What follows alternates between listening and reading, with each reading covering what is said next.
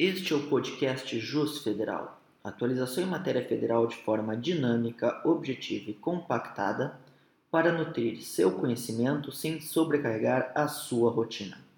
Aqui fala o professor Rafael Wolff e hoje vou seguir compartilhando minhas primeiras impressões sobre o Acordo de Não Persecução Penal, mais conhecido como ANPP.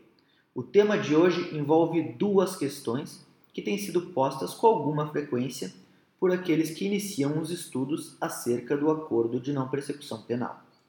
A primeira pergunta diz respeito à possibilidade de cômputo das causas de aumento e diminuição para a aferição da pena mínima combinada ao delito, que deve ser inferior a 4 anos, nos termos do caput do artigo 28A do CPP.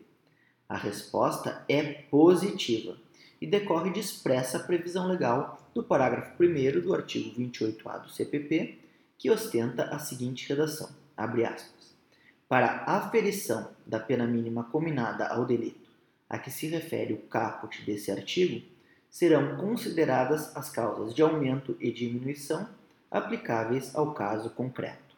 Fecha aspas. O segundo questionamento, por outro lado, diz respeito à posição do juiz no ANPP. Aqui, a resposta precisa ser um pouco mais elaborada. A primeira função do juiz é ser o fiscal da voluntariedade da confissão, cientificando-se se esta ocorreu de forma livre e consciente. Isto é, o magistrado deverá verificar se o investigado está ciente do teor da sua confissão e se esta ocorreu desprovida de pressões externas. Da mesma forma, o magistrado será o guardião da legalidade do acordo, atestando que estão presentes todos os requisitos do artigo 28A do CPP. Assim, o juiz deverá negar a homologação, por exemplo, sempre que a pena mínima combinada ao delito seja igual ou superior a quatro anos, ou se estivermos diante de delito praticado com violência ou grave ameaça. A função do juiz como guardião da voluntariedade e legalidade encontra-se devidamente desenhada no parágrafo 4 do artigo 28A. Da mesma forma, deverá o magistrado zelar pela adequação, suficiência e não abusividade das condições do acordo para que este seja necessário e suficiente para reprovação e prevenção de delitos.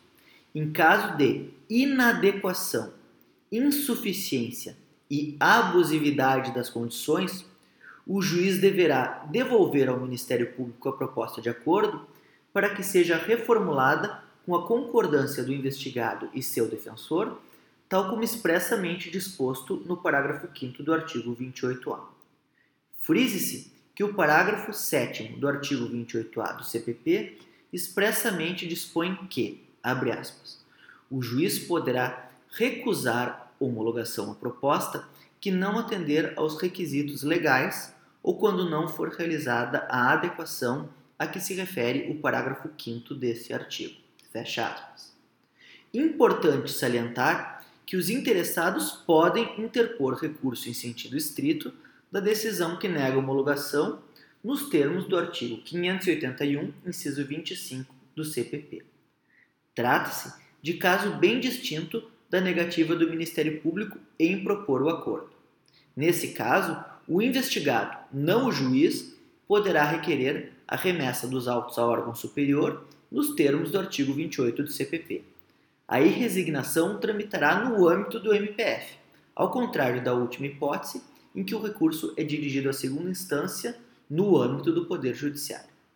Reitere-se que a remessa ao órgão superior deve ser requerida pelo investigado, como expressamente previsto no parágrafo 14 do artigo 28A do CPP e não suscitada pelo magistrado.